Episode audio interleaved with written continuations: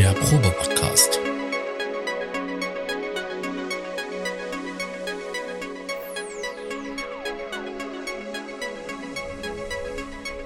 Ein Podcast beim gemütlichen Talk im Proberaum.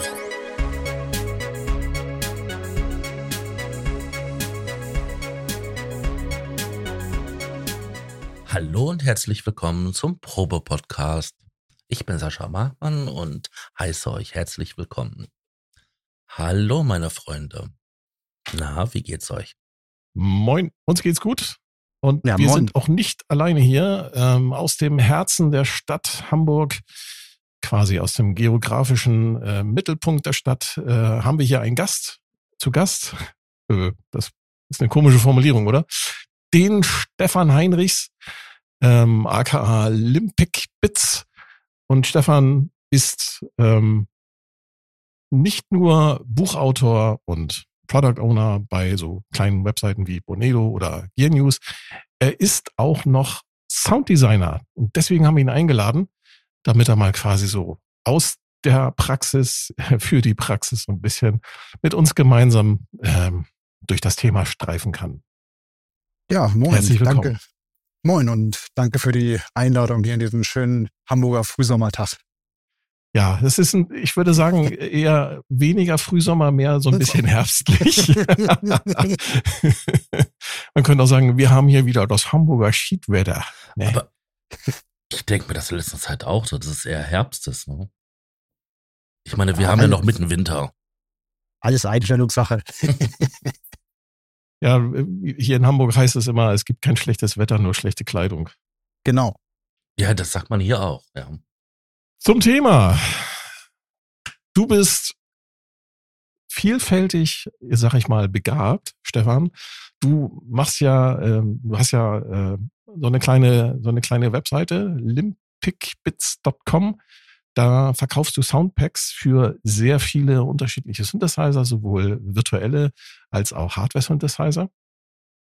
Und du bist auch Buchautor. Du hast ein kleines Buch geschrieben, äh, nennt sich Electronic Music Production oder gibt's auch in einer deutschen Fassung, hast einmal Deutsch und Englisch gemacht, äh, elektronische Musik produzieren. Ähm, gibt's als Download, aber auch ähm, in gedruckter Form. Ich habe mir das tatsächlich gekauft, vor im letzten Jahr schon, um mich so ein bisschen auf unser Interview vorzubereiten. Und habe es auch tatsächlich gelesen und ich fand das sehr, sehr gut geschrieben, weil du tatsächlich ohne irgendwelche Vorbehalte an irgendwelche Hardware oder Software oder sonstige Dinge an diese Thematik elektronische Musik produzieren rangehst. Aber wie bist du dazu gekommen? Wie kommt man dazu, Sounddesigner zu werden? Ja, also vielleicht erstmal zur Frage, wie ist das Buch entstanden? Das Buch ist tatsächlich damals entstanden, als ich gemerkt habe, dass meine Freizeit immer weniger wird und ich äh, mal für mich festhalten wollte, was ich alles im Laufe der Zeit gelernt habe über das Musikmachen, auch was ich ähm, damals, also vor meiner jetzigen Rolle, war ich ein paar Jahre bei In Music und habe da unter anderem Artist Relations gemacht und ähm, Product Management und Pressearbeit. Da habe ich halt ganz viele Tipps auch von Künstlern bekommen und das wollte ich alles mal für mich festhalten, damit ich dann irgendwann mal, wenn ich wieder intensiver Musik mache, die ganzen Tipps noch vor Ort habe und ich mich wieder komplett in alles reinlesen muss. Und dann habe ich irgendwann gemerkt, ja gut, dann kann ich da auch direkt jetzt ein Buch draus machen und habe das Ganze ein bisschen ausgeführt und dann ist daraus eigentlich dann das Buch entstanden. Und der zweite Grund für dieses Buch war tatsächlich, weil ich damals auch diese, mit, diesem, mit dieser Idee geliebäugelt hatte, diese Sounddesign-Geschichte ein bisschen zu vertiefen und äh, habe das dann echt Ewigkeit nicht gebacken, gekriegt, meine Webseite an den Start zu bekommen. Und da war ich irgendwann so frustriert, dass ich gesagt habe, ich brauche jetzt irgendwas für mich in meiner Freizeit, ähm, was ich mal in einem klaren Rahmen abschließen kann. Und ähm, naja, dann ist das halt das Buch entstanden und äh, später kam dann auch der Shop oder beziehungsweise das Sounddesign-Projekt. Shop ist eigentlich für mich zweitrangig, weil auch hier ist auch wieder ein bisschen diese Motivation geblieben. Ich möchte nach wie vor was Kreatives machen. Ich möchte mich dem Musik machen, irgendwo widmen. Aber jetzt durch ähm, meine Vaterrolle ähm, komme ich halt kaum dazu, wirklich so zwei, drei Stunden mich ins Studio zu setzen und dann in so einen Flow reinzukommen. Ihr kennt das vielleicht. Und ähm, ja, wenn ich, wenn ich Sounds mache, dann weiß ich, ich habe ein, zwei, drei Sounds, die ich mir jetzt vornehme, ähm, die ich mich dann vertiefe. Und das macht mir dann eben auch nach wie vor Freude und ich kann dann eben auch das Projekt dann an diesem Abend dann immer so ein bisschen abschließen und habe dann nicht so dieses Frustrationspotenzial, was dann auch immer entsteht, wenn dann zwei Stunden oder wenn du mal eine Stunde hast und dann nichts Kreatives bei rumkommt im Studio, dann ist es immer ganz angenehm, so ein gewisses Refugium auch zu haben. Du, du bist da aber auch wirklich, ähm, muss ich sagen, sehr mit, ich sag mal, mit Kontinuität an der Sache dran. Ne? Also das ist jetzt nicht so, dass du das jetzt nur jetzt so ein halbes Jahr lang machst und dann äh, da nichts mehr produzierst. Von dir kommen auch regelmäßig auf YouTube, du hast auch einen YouTube-Kanal, kommen dann auch entsprechend aufbereitete Videos dazu. Und die sehen auch immer sehr schick aus und vor allem es klingt auch immer super, was du da sozusagen äh, Sounddesigns, wenn ich das mal so sagen darf. Und äh, was ich halt äh, bewundere, ist, dass halt mit welcher Regelmäßigkeit du da auch wirklich dann die Sachen immer wieder raushaust. Ne? Du hast jetzt vor kurzem für den UHE Diva hast du ein ja. Soundpack gemacht.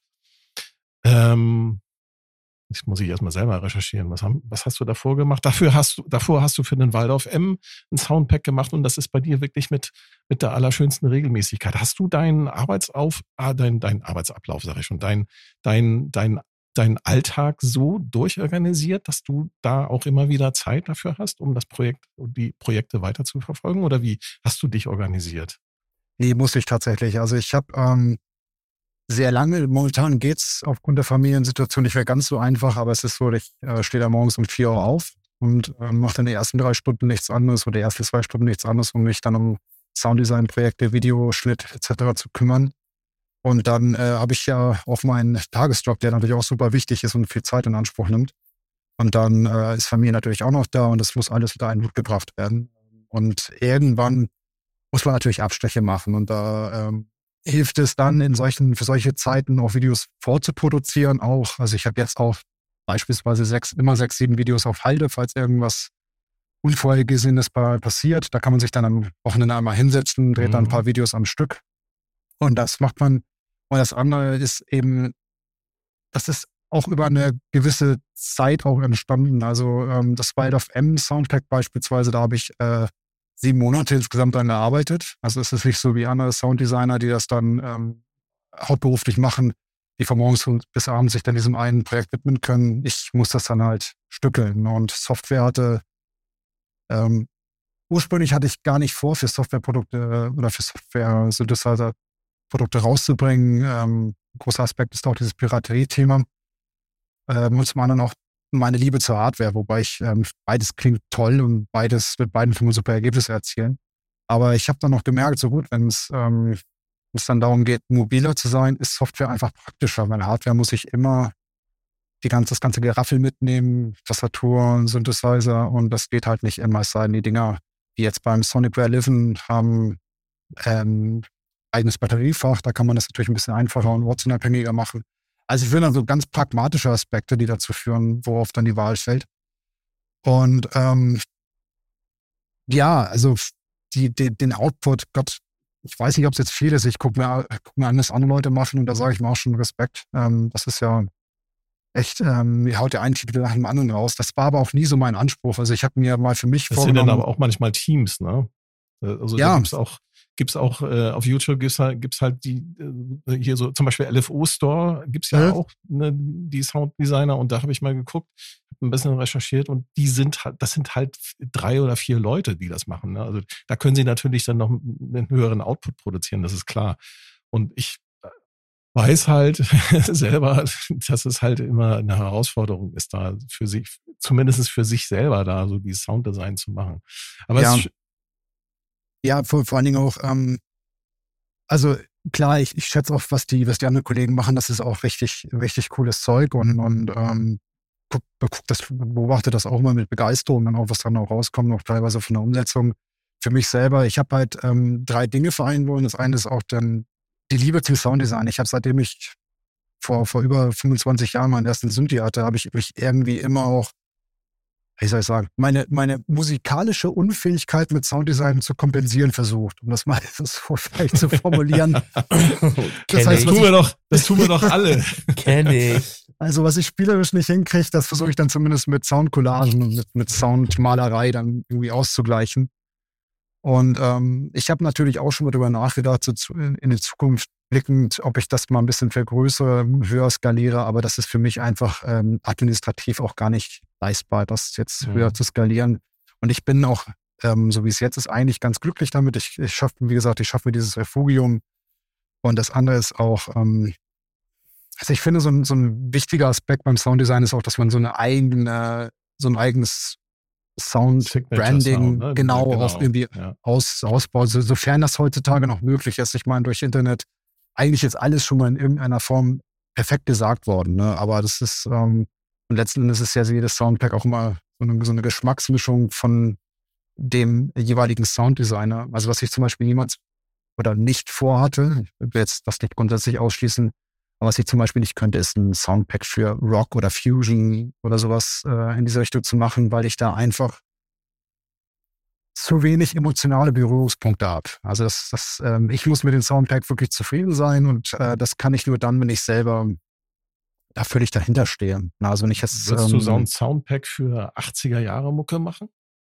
Ja, so ein paar Sachen sind ja stark auch beeinflusst so von, von frühen 80er-Titeln, sogar aus dem, aus dem EBM-Bereich vielleicht oder so. Dass da, da kann ich meine, meine Einflüsse nicht komplett wegleugnen. Was, wenn es jetzt aber darum geht, ähm, was weiß ich, so Erasure-Soundsets oder sowas im, im Sinne von Yazoo oder so. Ich glaube, also ich, ich könnte diese Sounds sehr wahrscheinlich nachbilden, aber äh, das können andere bestimmt besser und schneller, weil sie das im, im Alltag häufiger machen. Und da habe ich dann auch gar nicht den Anspruch, da in so eine Bresche reinzugehen, mhm.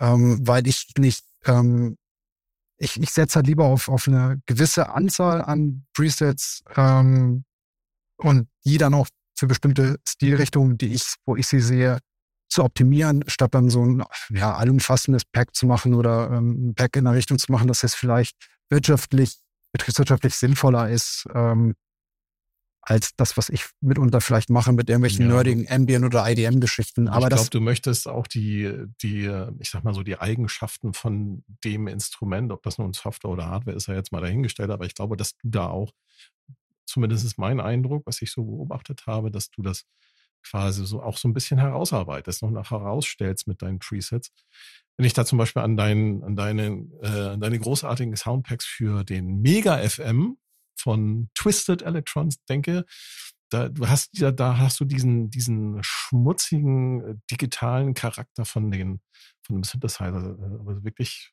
toll herausgearbeitet in deinen. Ja. ja, also da muss ich, da muss ich gerade einhaken. Also erstmal danke für die Blumen, aber da ist es eher andersrum, den Schmutz da auszuarbeiten. Das ist, gesagt, fast, ist fast unmöglich.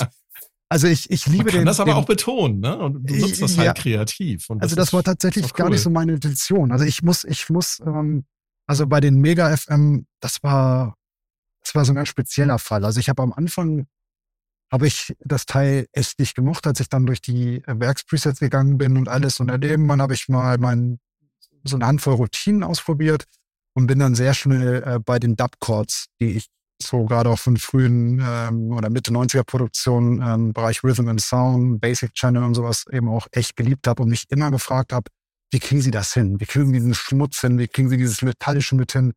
Und habe das natürlich auf etlichen Synthesizer in allen möglichen Iterationen ausprobiert. Und dann hatte ich den Mega FM da und ähm, musste da, also war deutlich schneller, weil der einfach alles schon mitgeliefert hat, was mir da bei anderen viel zu clean Synthesizern einfach gefehlt hat.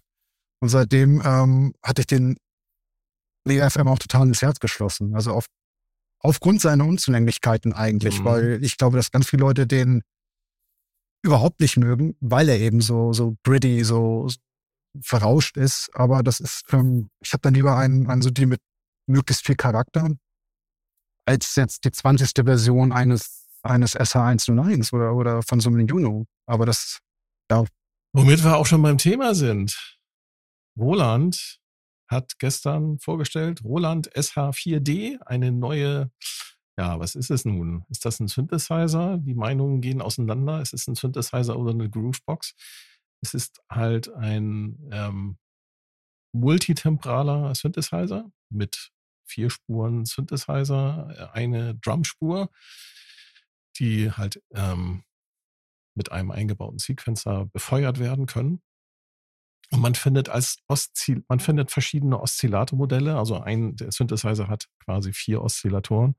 Jeder Os und ein Oszillator kann halt ein unterschiedliches ähm, ja, Synthesemodell repräsentieren, wenn ich das Konzept richtig verstanden habe. Und man kann halt die unterschiedlichen Oszillatormodelle dann miteinander mischen.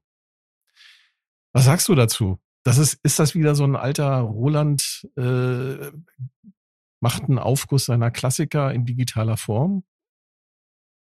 Wie würdest Oder, du das Gerät bewerten?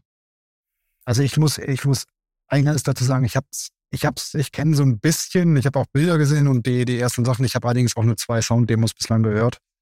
Ähm, also ich, also grundsätzlich muss ich immer sagen, ich freue mich über jeden Synthesizer, der da rauskommt. Also das ist, ähm, weil in der Regel ist es immer eine Bereicherung und am Ende des Tages entscheidet der Markt, ob so das viele Produkt Grooveboxen gibt es ja nicht, ne? Also Drumcomputer, Groovebox, da kommen ja nicht so viele auf den Markt. Da findet ja, man eher. Ja, das ist, das ist auch ein guter andere. Punkt, wobei ich das noch gar nicht so zentral finde, ob der jetzt Drums mitbringt oder nicht, weil es da mittlerweile so viele gute Kleinstlösungen auch gibt, die man sich daneben stellt im Zweifelsfall. Also das ähm, wäre für mich jetzt noch gar nicht so entscheidend. Ich finde es immer spannender, ob das Gerät jetzt in einer bestimmten einen bestimmten Bereich sehr viel Charakter mitbringt oder meinetwegen richtig geilen Workflow an den Tag legt oder was auch immer. Und ähm, also vielleicht bin ich da auch ein bisschen langweilig, aber ich denke über sowas immer, ist doch cool, mehr Zeug zum Probieren und wenn es einem nicht passt, dann gefällt es vielleicht demnächst. Genau, genau, oder man lässt ja, es halt stehen. Ja, also, ja gibt eben. Ja also, reichlich Auswahl mittlerweile, ne? Das ist ja, ja Wahnsinn. Also wenn ich überlege, wie wir damals angefangen hatten, ne, also, oder ich jetzt damals angefangen hatte äh, mit dem A1X, da hattest du damals noch die P8000, die, das, den Z1 und vielleicht ein paar Klaviers, aber das und ähm, ja quasi MIDI vielleicht noch und Virus natürlich. Aber ähm, ich meine, wenn du heute den Markt anguckst, da ist ja wirklich für alles da entsprechendes Gegenstück und auch die ganzen tollen Boutique-Konzepte. Ich meine, Roland, ähm, Roland hat sich für den digitalen Weg irgendwann entschieden. Ähm, also kann man, kann man verurteilen oder nicht, aber für mich ist diese Benchmark, ob es jetzt analog ist oder digital, spielt für mich in erster Linie keine Rolle, weil wenn das gut klingt, dann, dann, dann, ja, also ich will jetzt den Boutique da, Da hat auch ja. die Software-Technologie, sag ich mal, also die Computertechnologie wahnsinnig aufgeholt und ob man da jetzt so, so ein UHI Diva äh, am Start hat oder halt ein Roland Boutique, ich glaube, das kann man mittlerweile oder halt einen echt analogen, ich glaube, das kann man mittlerweile nicht mehr so ohne weiteres unterscheiden. Ja, also ich, ich wie gesagt, ich habe da auch nicht ähm, das die Weisheit mit Löffeln gefressen, aber für mich in dem Moment, wenn Ringmodulation mit ins Spiel kommt, ähm, starke Hat er auch. Resonanzwerte. Nee, aber ich meine jetzt, dass, dass man, das sind also die Punkte, oder auch gerade mit Sättigungsstufen, das ist so eine Sache, wo ich nach wie vor bei Software noch nicht so hundertprozentig überzeugt bin, alles, was in Overdrive geht, ähm, so harmonische Verzerrungen und sowas. Ähm, aber auch, wie gesagt, mit Ringmodulation und, und extremeren FM- und Resonanzsettings. Aber auch da ist natürlich die Frage, wie heiß fährst du den Prozessor dann an, was kann die Software abbilden und im Endeffekt auch, wie wahrscheinlich ist das, dass du das im Alltag so in diese Extreme auch nutzt? Na, das ist dann, dann, dann regen sich die Leute auf, dass du äh, bei der Note C8 dann irgendwann das Aliasing hörst und dann denke ich mir sehr, wie oft spielt ihr das denn bei euch in euren Tracks jetzt eigentlich? Ne? Also, das war ein bisschen müßige Diskussion. Wenn du Sounddesign machst, machst du dann quasi ausschließlich mit dem Hintergedanken Sounddesign, ich möchte das vielleicht in einer Musikproduktion demnächst mal selber einsetzen? Oder ist es bei dir eher so, ah, ich habe jetzt hier Gerät XYZ, mal gucken, was ich da an Klängen raushole für ein bestimmtes Genre? Oder ist es eher so, dass du sagst, so, ich habe hier meinetwegen ein Projekt, keine Ahnung, ein Filmprojekt und für die möchte ich Sounddesign machen. Wie sieht das bei dir aus? Also bis aufs Letzte ist es eigentlich eher eine, eine Mischung aus verschiedenen Aspekten. Das eine ist natürlich, ja, ich ähm, produziere die Sounds so, wie ich sie selber auch in der Musik einsetzen würde. Oder ähm, ich habe gesagt, momentan komme ich kaum noch dazu, weil ich ähm, was ich nicht probiere, sind solche Show-Offs, wie man sie äh, bei Synthesizern gerne hat, wenn die im Laden stehen, die dann wahnsinnig spektakulär klingen, die aber musikalisch kaum noch einsetzbar sind. Das ist eine Sache, die ich nicht mache, weil ich schon versuche auch Packs anzubieten, die auch musikalisch mit Kontext funktionieren. Das andere ist, ähm, dass es auch Auftragsarbeiten äh, gibt, ähm, wie jetzt zum Beispiel Zusammenarbeit mit Meyer für den MD900, wo ich dann, ähm, ja, wo ich dann aber auch sage von vornherein, das sind die Sounds, die ich anbieten kann, das ist dem die Richtung, habt ihr da Lust drauf?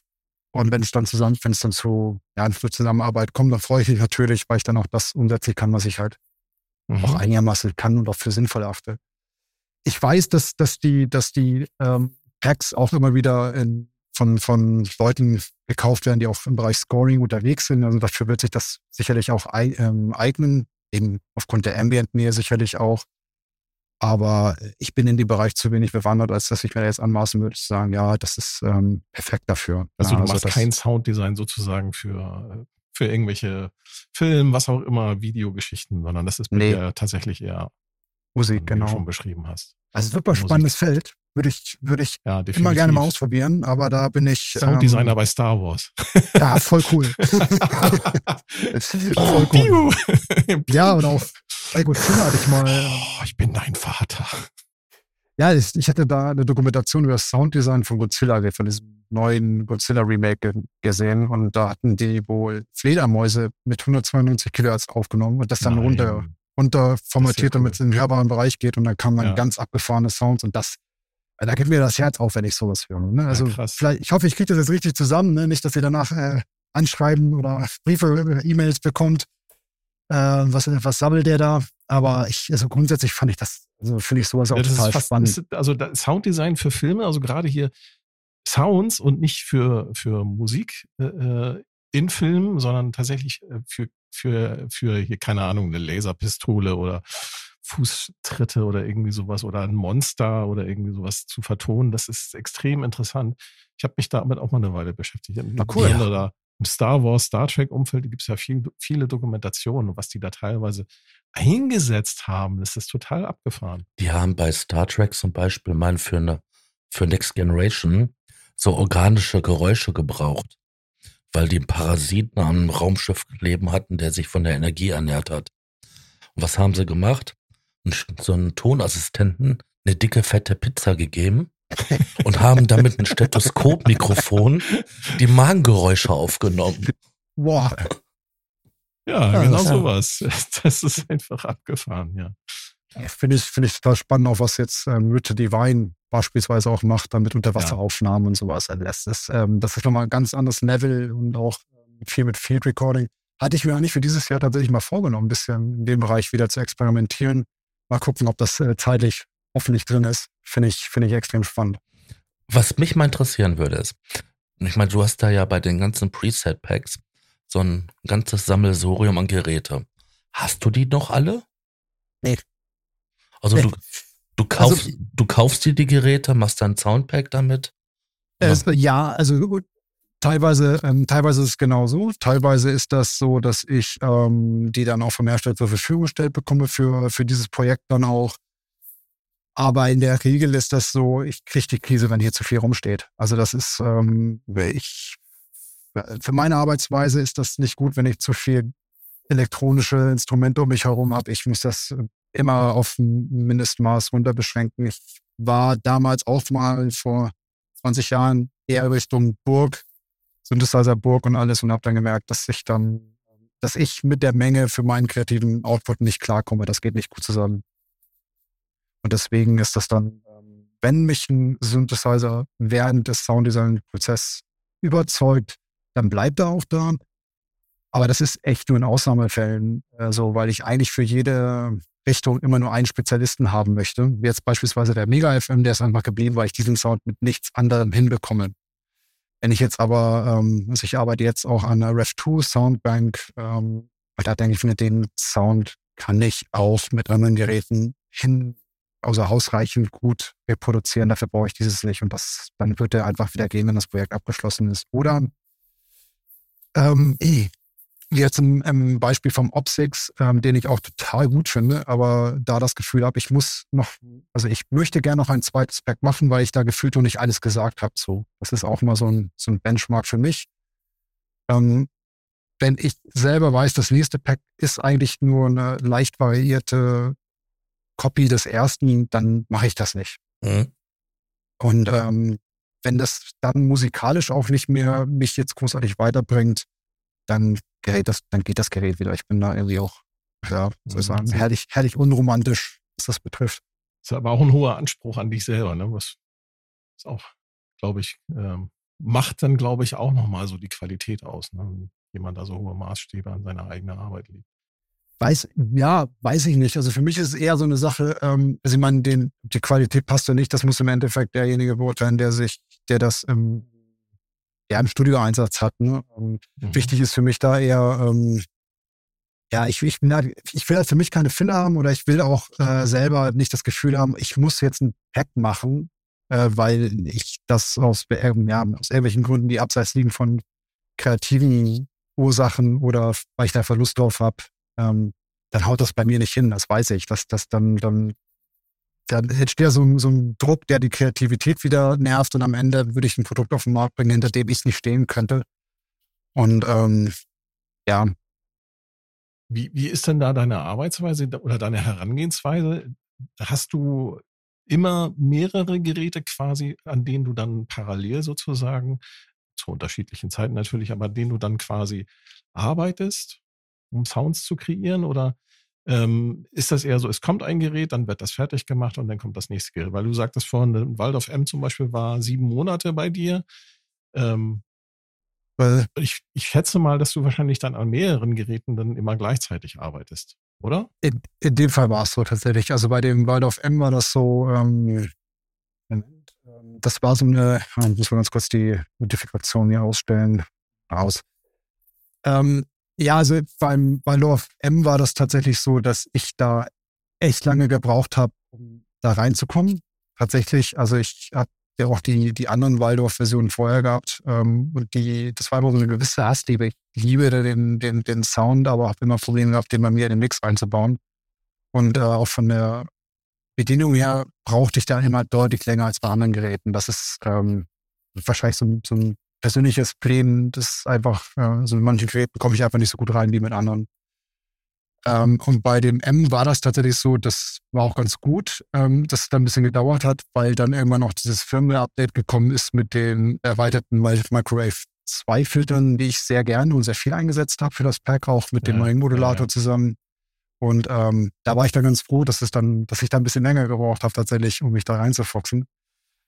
Und ähm, aber um nochmal deine Frage zurückzukommen, in der Regel ist es so, dass ich ähm, schon versuche, mich auf einen Synthesizer zur Zeit zu konzentrieren, einfach weil auch ich mir einbilde, dass gewisse Dinge, die man lernt während des Sounddesigns, wo die bestimmten äh, Funktionsgruppen sind beim Synthesizer, das geht ja auch so ein bisschen in das muskuläre Gedächtnis über. Und ähm, das heißt, ich bin auch deutlich schneller, wenn ich dann nur auf ein Gerät mich fokussiere, und mit jedem Gerät mehr, was ich dann abschließe, lerne ich natürlich auch Dinge. Also ich habe damals beim Circuit erstmalig probiert, ähm, die Oszillatoren so weit runterzustimmen, dass sie wirklich nur noch Klickgeräusche von sich geben. Und das ist natürlich mhm. eine Technik, die ich immer wieder auch einsetze, äh, versuche einzusetzen. Und ähm, ja, und am Anfang von so einem Sound, äh, am Anfang von so einem Projekt geht natürlich erstmal alles vom, vom Init, vom Init-Sound aus oder von dem Default-Sound aus. Und dann äh, versuche ich erstmal mir für die Hauptkategorien Basslead, Pads, äh, vielleicht FM, wenn das der Synthesizer mitbringt, etc. bestimmte Templates zu bauen, äh, wo dann auch solche Sachen wie Aftertouch schon mal ganz rudimentär zugewiesen sind und auch, mhm. ähm, wo ich dann später, wo ich halt weiß, das ist bei 70 Prozent der Sounds ist das dann, ist das dann die Regel, ähm, was auch im, fast immer mit drin ist, auch so eine gewisse Konsistenz äh, auch über das Pack hinweg dann auch zu erzielen. Wobei es natürlich dann auch Geräte gibt wie den Peak, die dann durch die Modulationsmatrix einen Welten eröffnen über einen Controller. Das versuche ich dann natürlich auch irgendwo abzubilden. Aber ich habe gerade gemerkt, mit diesen Templates, ähm, also meine ersten Packs, die waren dann komplett durcheinander gewürfelt. Da habe ich jedes, jedes Preset auch von, von null aufgemacht und dann eben solche ganz rudimentären Dinge wie die Release-Zeit einfach aufzuziehen, dass es für ein Pad sinnvoll ist. Jedes Mal von neu, das war natürlich Quatsch.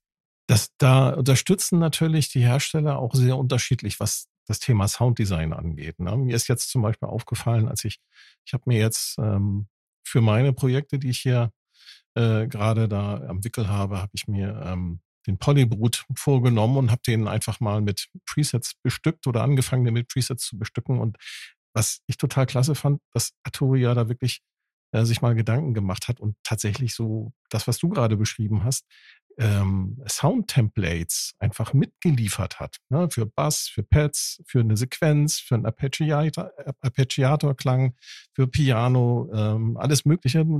Da ist dann auch schon Modulationswege und so weiter mit Aftertouch und da hat ja der Polybrut ein bisschen mehr am Start. Das ist dann auch sozusagen schon vorgepatcht und man kann quasi von diese Dinge immer als, als quasi Init Sound, also als ein Template, dann benutzen für seine eigenen Klänge. Das haben andere Hersteller nicht. Ne? Also Best. Da hat zwar dann zum Beispiel Waldorf beim Iridium über 3000 Sounds mitgeliefert, aber man muss schon ein bisschen suchen, um da und ein bisschen Arbeit reinstecken, um das quasi sowas halt dann zur Verfügung zu haben. Ne? Ja, das ist halt sehr ja. so unterschiedlich. Und von Roland und von Yamaha wollen wir gar nicht reden. Die unterstützen da, glaube ich, auch nicht so viel. Wobei tatsächlich der A1X jetzt ähm, ganz tief irgendwo bei mir im Gehirn ich meine, dass der das damals sogar hatte, dass du ähm, Init-Sounds für Pads und Read, glaube ich, war noch das eine Kategorie. Ich, und so. ich hatte den auch, aber da kann ich mich nicht mehr dran erinnern. Ich habe den auch nicht gerne programmiert, weil der so mit, ich glaube, Vierfachbelegung war von den acht Reglern. Ich mochte den total. Also da, da habe ich ja damals der Klang, war, auch, der Klang war super. Also das war ja mein erstes Sounddesign-Experiment, auch mein erster richtiger Synthesizer war ja da ja. als X damals. Und ich habe den, äh, ich habe den nicht geliebt. Ich habe die Bedienungsanleitung, glaube ich, weiß ich, zehnmal gelesen und äh, da, da auch so ein bisschen die Liebe zum Sounddesign damals entdeckt. Und vielleicht, vielleicht hilft mir das auch heutzutage. Das ist damals einfach mit, mit einem äh, relativ bescheidenen äh, Werkzeugumfang, was jetzt zumindest die, die Parameter auf der Oberfläche betrifft, also ich, vielleicht bin ich da leid erprobt, aber da wird wahrscheinlich jeder DX7-User mir vehement widersprechen, was das betrifft und sagen, das ist doch purer, purer Luxus. Aber, aber daran als ich müsste irgendwann aufgehen, weil der einfach zu groß war. Aber das. Ja, dafür hast du jetzt einen AN200, stimmt's? Nee, tatsächlich, ähm, tatsächlich nicht. Ich habe ähm, mich von dieser AN-Serie irgendwann verabschiedet, wobei ich den, wie gesagt, ich mochte den total gerne. Ähm, aber das ist wieder so eine Sache, ich kann das halt auch durch andere Synthesizer ersetzen, gefühlt. Lustigerweise wird, ähm, ich sag mal so, im Gebrauchtmarkt äh, habe ich das Gefühl, dass da ein, ein AN1X mittlerweile im Wert gestiegen ist und die Leute jetzt tatsächlich so langsam das Gerät wertschätzen. Und weil es ja auch tatsächlich dann vom Klang her gar nicht so schlecht ist, gewesen ist. Und hat auch Yamaha selber, ähm, hat den so ein bisschen wieder auferstehen lassen, indem sie den in den, oh, helf mal, wie heißt das Teil? Reface CS. Den haben sie, da haben sie die Engine wieder verwertet, sag ich mal. Ähm, leider sind die Regler da so ein bisschen klein bei dem Reface CS, aber äh, so der Grundklang ist ein 1X, würde ich sagen. Und klingt schon sehr, sehr gut. Na cool, hab ich den noch gar nicht gecheckt. Aber es klingt auf jeden Fall spannend. Ich finde auch das Format total geil von den Leuten. Wenn hat leider keine Presets, die man speichern kann. Insofern. nicht? Nee. Nee, leider nicht. Das ist total schade, dass sie da keine Presets mit eingebaut haben, die man da reinladen kann. Sonst äh, wäre das, glaube ich, für viele Musiker echt eine Alternative für ihr ähm, äh, dolles oder mobiles Setup, ne? weil der relativ klein ist und kompakt, aber halt äh, großartigen Sound bietet ach guck mal, das äh, überrascht mich jetzt auch ein bisschen, weil ich meine, Preset hätte man also na, alles, locker, was nach, nach locker. Ich glaube, es geht über einen Editor. Also ich nagel mich nicht fest, aber ich glaube, man kann dafür einen Editor starten und dann kannst du den halt über den Computer mit Presets versehen. Aber du hast am Gerät selber keine Möglichkeit, Presets einzustellen, außer halt über den ganz klassischen analogen manuellen Weg. Ne? Was total ja. schade ist. Ähm, ich habe eine ne ganz doofe Frage. Du hast äh, auf deinem YouTube-Kanal hattest du den Korg Drumlogue im, äh, im Test, nee, Test will ich nicht sagen, im, in der Vorstellung. Ja. Wie fandst du den? Weil die Meinungen über das Gerät sind sehr, sehr gespalten. Alleine das wäre für mich ein Grund, äh, den nochmal ähm, anzugucken, weil ich mag, wenn man Geräte, die polarisieren, sind meistens gut. Also ähm, das, weil wenn du, wenn du allen Nennern, also wenn du, wenn du, wenn du den kleinsten gemeinsamen Nenner von allen triffst, dann, dann hat das in der Regel schon jemand anderes geschafft und auch ähnlich gut oder vielleicht sogar besser ja. gemacht. Und ich, ich ähm, bin immer froh darüber, ähm, wenn, wenn Geräte mal einen neuen Weg gehen. Und das war mein erster Eindruck mit dem Drumlook. Ich kann mir, ich, ich kann mir vorstellen, dass, ähm, dass einige Leute mit dem ein Problem haben mit dem Sound. Ich würde aber so weit gehen und sagen, dass das meistens aus der Ecke kommt, die den typischen TR 808, 009 etc. Sound haben wollen. Und den gibt's ja nur wirklich in allen Also das sind eher Varianten. die, die einen Roland SH4D kaufen würden und weniger einen Korg Drumlogue. Ja, wenn, wenn der in diese Richtung geht, weiß ich, ja, wahrscheinlich. Oder eben. Ja, der hat diesen typischen, äh, also ich glaube, das mögen viele Leute vielleicht nicht hören, wenn ich das sage, aber ich finde, dass ich habe mir jetzt ein paar YouTube-Videos da gestern Abend noch reingezogen über das Gerät, auch mit Kopfhörern, also mit guten Kopfhörern. Und ich finde, der klingt sehr, ja, Roland, MC, was auch immer mäßig. Also sehr stereo, sehr hi-fi, sehr sauber. Klar, sie haben eine Distortion-Einheit drinne, aber das ist auch alles digital und ist halt ein Schönklinger, ne? Macht er aber sehr gut dafür. Und der, den, den Drumlogue, den habe ich auch hier. Äh, und wenn ich das so vergleiche, der klingt dann halt so ein bisschen, ja, spezieller, ne? Und das mag ich eigentlich. Ich mag diesen Ja. Drumlogue-Sound. total. Also, das, Ein schöner Kontrast.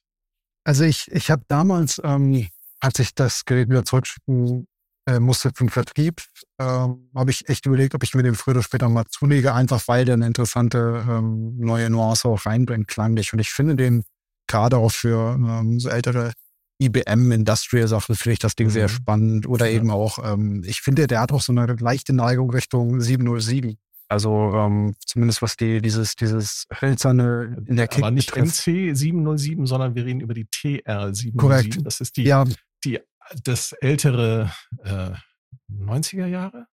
80er, ne? 80er, sogar ja, 80er. 80er Jahre Roland-Gerät. Also und, äh, ne, und damals hatte ich ja das Gerät bekommen, da war noch nicht mal die Erweiterung von dem äh, Sign Vibes ähm, Menschen drin. Ja. Und ich glaube, dass das ähnlich sein wird wie vielleicht mit den Minilogs, dass da in Zukunft ganz viele spannende Sachen noch rauskommen werden. Und ähm, Du, du hattest ja in dem Video von einem Drumlogue, hattest du ganz am Anfang so ein paar Presets abgespielt und ich habe bei dem ersten Sound, das war ja ein Factory Preset, habe ich echt gedacht so, wow, das, das ist so hier äh, Ken Ishii. klang genauso. So, ge- Also vom, vom, ich sag mal jetzt vom Sounddesign, der klang das genauso, als ob das äh, ein, ein Track von 1996 von Ken Ishii sein könnte. witzig, Das ja. fand ich so geil. Das hat mich total geflasht. Deswegen habe ich mir das Ding tatsächlich dann ein paar Sachen verkauft und habe mir das Ding dann zugelegt. Und bin seitdem bin ich da äh, am, am Forschen. Ähm, ja, und jetzt kommt Roland um die Ecke mit so einer Kiste. Ja, aber, aber wie gesagt, ne, also ähm, auch generell, also ich meine, ich mag den T8 und äh, T8 und 899 Sound auch total gerne. Also es, ähm, ich glaube, jeder, der Hat mit seine elektronischer Musik Daseinsberechtigung. Ne? Natürlich. Also, das, das, nee, also jetzt unabhängig davon, was ich gut finde oder nicht, ne, aber ähm, äh, ich, ich finde, das, das, das fügt sich halt immer gut ein in den Mix und das ist auch cool. Aber ich, ich dafür gibt's halt etliche Alternativen mittlerweile in allen möglichen Farben und, und, und Formen. Und deswegen war ich gerade so froh, dass Korg diesen Weg nicht gegangen ist. Weil, Mhm. ähm, ja, wie, wie soll ich sagen, ich, ich finde, die Welt Es braucht gibt nicht so viele Klone, mehr. aber Ja. or- originelle Ja. Sachen gibt's nicht so viele. Deswegen finde ich es so ein bisschen schade, dass das, dass das Internet oder zumindest die eine Hälfte vom Internet da so hart mit diesem Gerät ins Gericht geht. Und das ist ja auch ganz, äh, ganz unabhängig von der Nationalität. Also du findest das in, in englischen, in schwedischen, in deutschen Foren, äh, anderssprachige. Mehr kann ich nicht. Äh, ist das ja wirklich gespalten ne, bei diesem Gerät. Und das finde ich halt so das Erstaunliche, dass das so, polar, so polarisiert. Und ich glaube, dass Korg da tatsächlich, wie du schon sagst, alles richtig gemacht hat. Ja, und wenn man das mal weiter aufschlüsselt, dann ist es irgendwie auch, ähm, jetzt nicht, das nicht zu weit aufmachen, aber wenn ich mir so überlege, in den 80er, 90er Jahren kamen die auch mit allen möglichen Geräten aus, die unterschiedlicher nicht sein konnten. Und da war die Akzeptanz, da war halt der, der Maßstab, klingt das wie mein echte, also klingt das wie mein, wie ein echtes Drumset oder nicht, oder, oder, Genau, das war das damals einsetzen? der Maßstab. aber Richtig. es war ja trotzdem eine riesige Bandbreite und, ähm, da hatte ich gefühlt, na, ich war gut, ich bin jetzt, äh, in den 80er Jahren war ich, äh, war ich nicht älter als 10 am Ende der, na, also ich bin ja Baujahr 80, insofern ist das jetzt ein bisschen doof, das retrospektiv so zu behaupten, aber gefühlt ist es so, dass damals die Toleranz, was sowas betrifft, ein bisschen, bisschen mehr gegeben war. Und heutzutage ist das irgendwie so, alles ist dann anhand dieser 808, 909 Linie und alles, was da ein bisschen abweicht, ist dann halt immer gleich ganz furchtbar. Und ähm, da ist ja das, was ich eingangs schon mal meinte.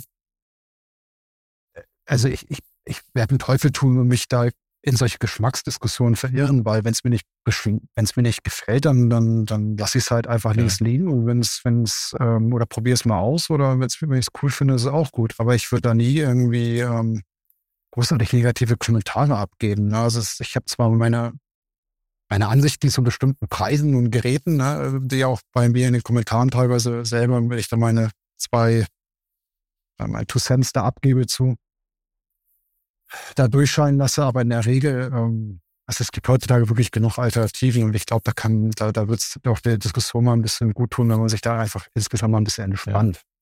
Ja. ja, ich glaube, aber das Problem ist einfach, es gibt so Erwartungshaltung, ne? Es gibt ja diese genre-typischen Sounds, die aus genre-typischen Geräten kommen und dann muss das so und so sein.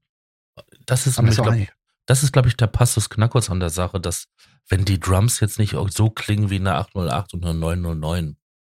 Ist das nicht eigentlich voll furchtbar? Also ja. ich, ich finde das ehrlich gesagt eher erschreckend, wenn die Leute da sagen, okay, das muss wie Genre X klingen, weil ähm, ich meine, früher hatten sie auch nichts anderes, sondern sind aus, aus Mangel an Alternativen diese Geräte in diese Genres reingekommen und ähm, später sagen sie, okay, das ist jetzt die, die, die Benchmark, die diese Geräte haben müssen. Und das, also ich sag mal so, ein guter Sounddesigner wird sicherlich auch aus einer Pappschachtel und ein bisschen EQ und Kompressor eine geile Kick rauszaubern können. Also das, ähm, ja, also kann ich, kann ich nicht nachvollziehen. Also das ist so eine Diskussion, die finde ich immer sehr anstrengend. Ich finde es gerade dann noch unfair, wenn das äh, so ganz kleine Buden trifft, die jetzt mit einem eigenen Konzept um die Ecke kommen und das, die werden dann, bevor das Produkt überhaupt den Markt gesehen hat, komplett zerrissen von irgendwelchen doofen Kommentaren im Netz. Und äh, da kann ja nicht jeder so gut mit umgehen finde ich, weiß ich nicht, ich, ich finde, da gibt es schlimmere oder gibt es andere Sachen auf der Welt, wo man sich dann mehr engagieren sollte und könnte. Aber es ist nur ja, meine Meinung. Genau. Ich glaube, da sind wir völlig bei dir. Ähm, ich habe noch zwei Fragen an dich. Erste Frage, Sounddesign. Welche Rolle spielen bei dir die Effekte im Sounddesign? Es gibt da so gewisse Leute, die sagen halt, nee, also Effekte nee, das benutze ich nicht und das ist alles irgendwie nachgelagert, das muss in der DAW sein. Und die anderen sagen halt so, nee, Moment, ähm, Effekte gehören selbstverständlich zu dem Klang, zu dem Sound und zu dem Sounddesign dazu.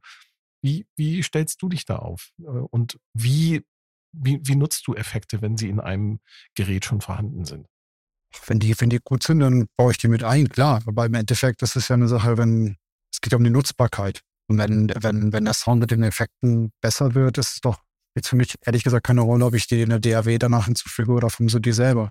Nutzt du sie dann als einfach nur, um, um, die, um den Klang besser zu machen oder nutzt du sie auch bewusst, um damit vielleicht einen Klang zu erzeugen? Ja, mache ich auch. Also ähm, das, ja, das scheitert oftmals daran, dass die Hersteller natürlich ihre Effekte auf ähm, Sweet Spot ausrichten. Aber ich habe auch beispielsweise beim, beim Duration Peak konnte ich eben durch das Delay, dadurch, dass die Frequenz tonhöhenabhängig gesteuert werden konnte, ja, kannst du natürlich auch solche kann, ne? Genau, da kannst du natürlich auch sowas wie plus Strong auf einmal machen und was ja gar nicht unbedingt vorgesehen ist vom Hersteller. Oder dass, ähm, wenn jetzt die, der Dry-Wet-Regler, also der Mix-Regler beispielsweise über ein LFO zu steuern, dann kannst du natürlich auch mit dem Reverb schön, schön diesen Rumble-Effekt, der im Techno ganz gut kommt, ähm, über die Kick, also quasi dann einen Sidechain-Kick simulieren dadurch. Das geht auch ganz gut. Also man kann das definitiv machen, nur dann bewegt man sich schnell in so eine Sache, wo die Effekte sehr dominant werden und ähm, das würde ich nicht bankübergreifend machen. Das sind dann eher so, das sind so Sachen, wo ich dann wirklich in diesen Show-off-Bereich reingehe, ähm, weil die auch ganz schnell die Nutzbarkeit verlieren. Aber ähm, grundsätzlich ist es so, dass ich erstmal den Sound programmiere, und dann die Effekte on top setze, um das noch zu veredeln, weil ich ah, kenne die okay. Diskussion hm, und ich kenne, ja. weiß auch, dass es äh, Leute gibt, die die einfach kategorisch abschalten und die will ich irgendwo auch abholen. Aber ich, ähm, wenn die Effekte gut sind, dann sind die für mich Teil des Sounds. Okay. Letzte Frage. Was machst du, um dich zu entspannen, wenn du nicht gerade Sounddesign oder Papa bist oder Tatsächlich in ist, Job hängst? Tatsächlich ist, ist Sounddesign für mich äh, Entspannung. Also klingt das vielleicht ein bisschen, ein bisschen albern, aber es ist dieses, dieses äh, reinzukommen. Nein, gar nicht. Ja, also das ist, ähm, für mich wird es dann hektisch, wenn ich anfange, äh, wirklich die Tracks auszuproduzieren. Sounddesign war immer der Teil, der Spaß macht. Also ist auch wie beim Pattern genauso. Das Pattern ist immer ist immer eine große Freude, aber dann das Ausarrangieren ist für mich immer die große Arbeit gewesen. Also das ist dann, deswegen war es für mich auch immer, ähm, so wenn ich dann irgendwo lese, ja, ich habe hier diese Pattern-Idee, ne, und die dann vorzustellen, war für mich immer viel zu früh, weil ich weiß, Pattern ist 10 bis 20 Prozent der Arbeit letzten Endes und mhm. dann geht's erst eigentlich richtig los, auch das Ätzende. Und ähm, deswegen ist für mich dieser Sounddesign-Prozess ist für mich äh, echt ein gutes Refugium. Ähm, perspektivisch gesehen, kannst du dir vorstellen, die Kinder sind ein bisschen größer, ein bisschen selbstständiger, haben vielleicht dann sind nicht mehr so auf Mama und Papa angewiesen. Kannst du dir vorstellen, auch wieder als oder ich weiß nicht, ob du es schon gewesen bist, aber vielleicht ähm, als Musikschaffender auch wieder aktiver zu werden und vielleicht eine eigene Band zu gründen. Ja, total. Pauli-Stadion zu rocken. Ja, Min Minimum. Ne? Minimum, darunter machen wir nichts. Ne?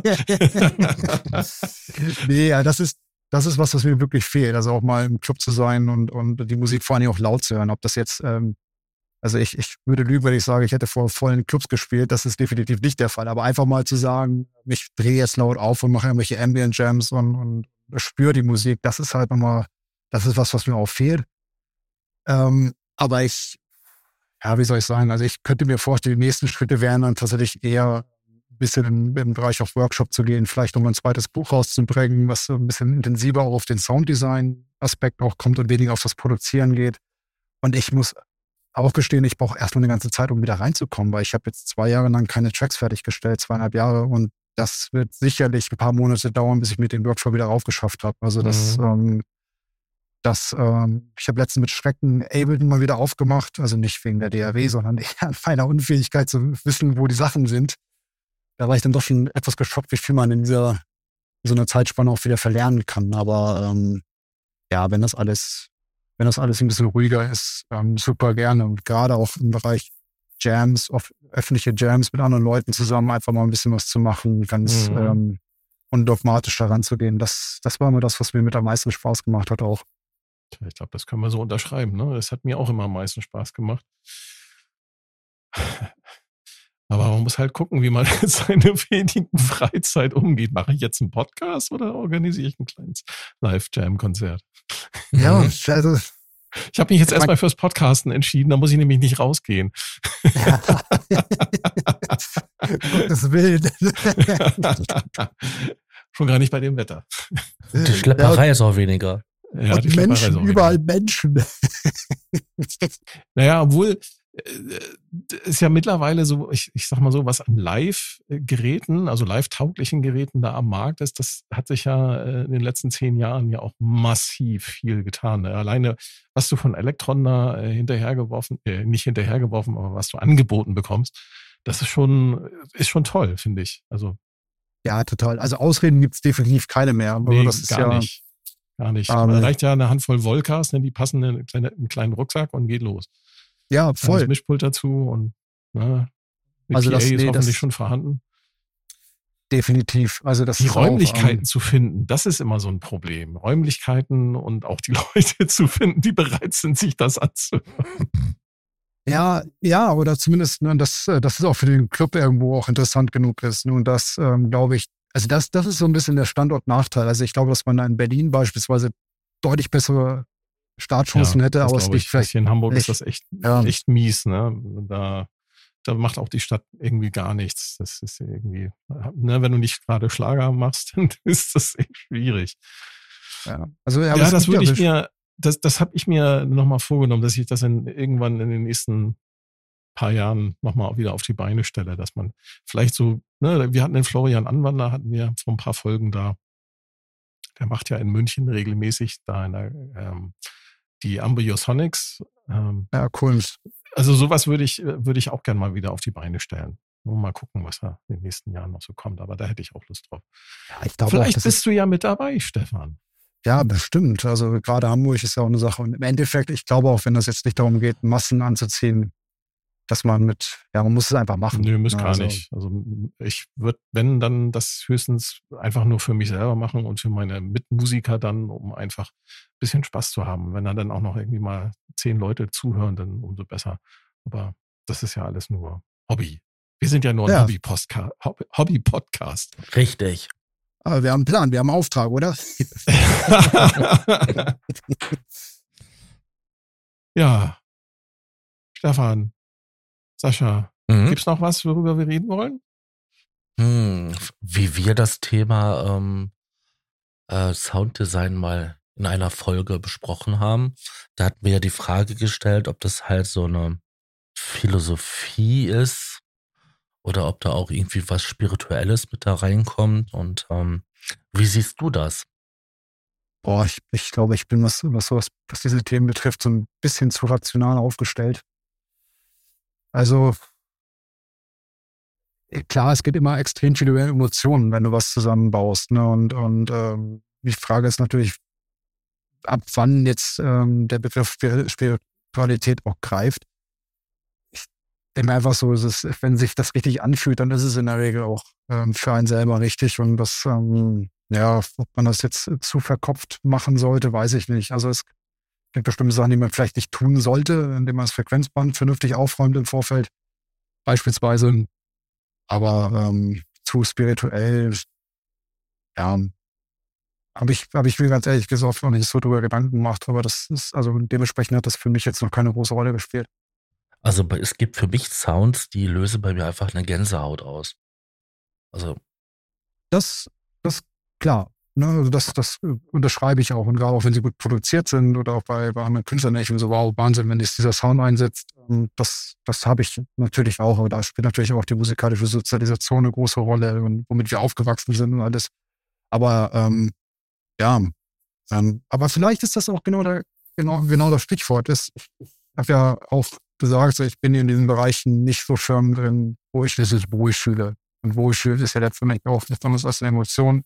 Mhm. Und äh, Funk, ähm, ne, ich bin, bin Kind der 90er, viel mit Industrial, viel mit EDM, ähm, später auf Gothic, diese nein, wirklich die Facetten, später auch Techno und IDM, Ambient, hat dann immer noch Rolle gespielt. Und ähm, ja, das, deswegen habe ich halt auch da andere Herangehensweise, auch, auch emotional vielleicht an die Sounds. Andere Leute, die halt total glücklich im Funk-Kontext oder, oder im Hip-Hop-Kontext unterwegs sind. Ja, Ja, das, vielleicht das verstehe ich gut, weil ich bin jetzt ähm, nur drei Jahre älter und ähm, ich kenne die gesamte Zeit auch. Ne? Also ich bin, wenn ich auf die Kirmes gegangen bin früher, dann hast du da auch überall hier äh, Eurythmics, ähm, Erasure, ähm, Yazoo und wie sie alle heißen gehört.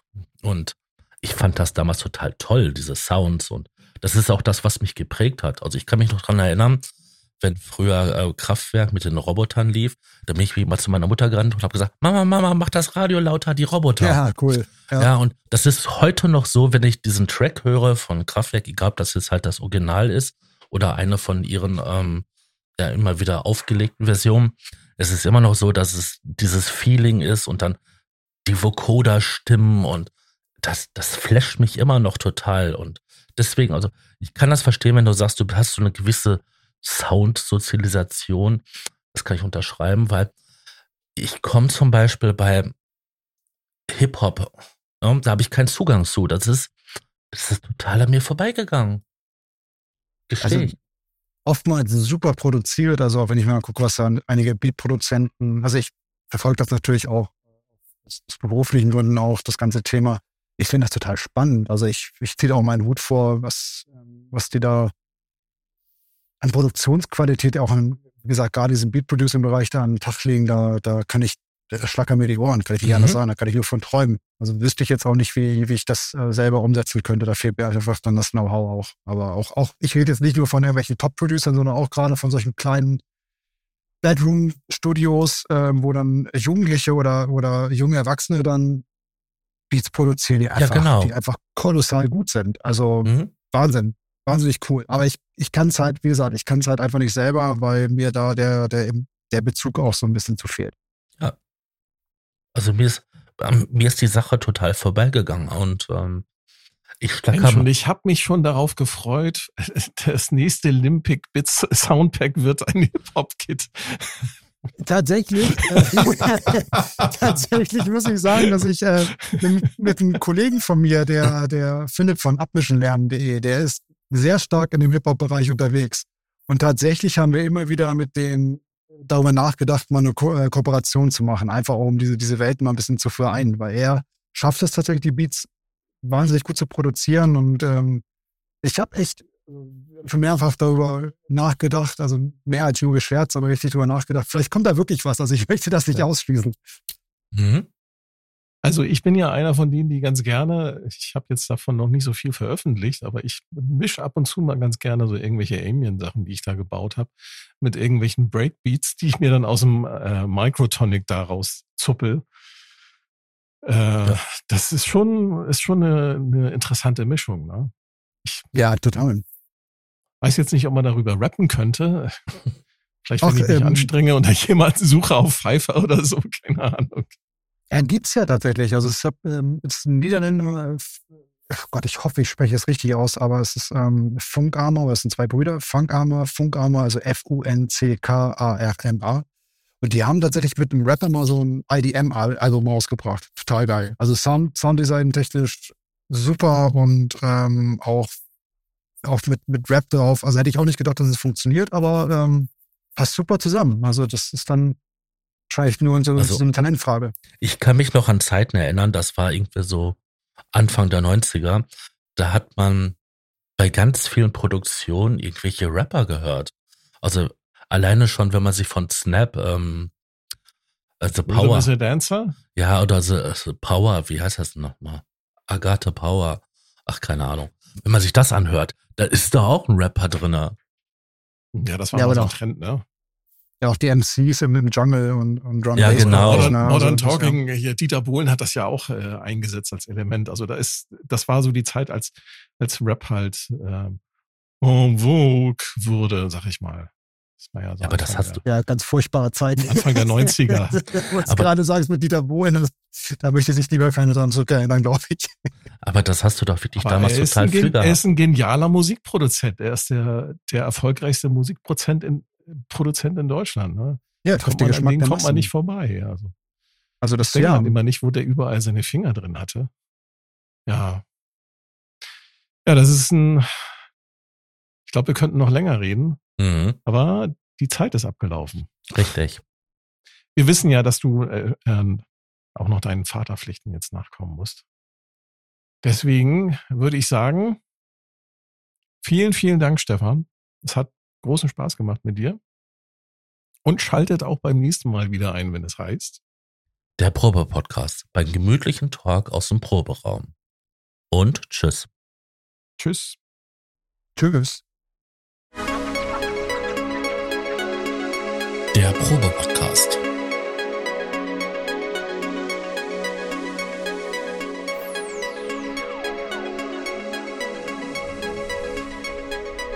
Podcast beim gemütlichen Talk im Proberaum.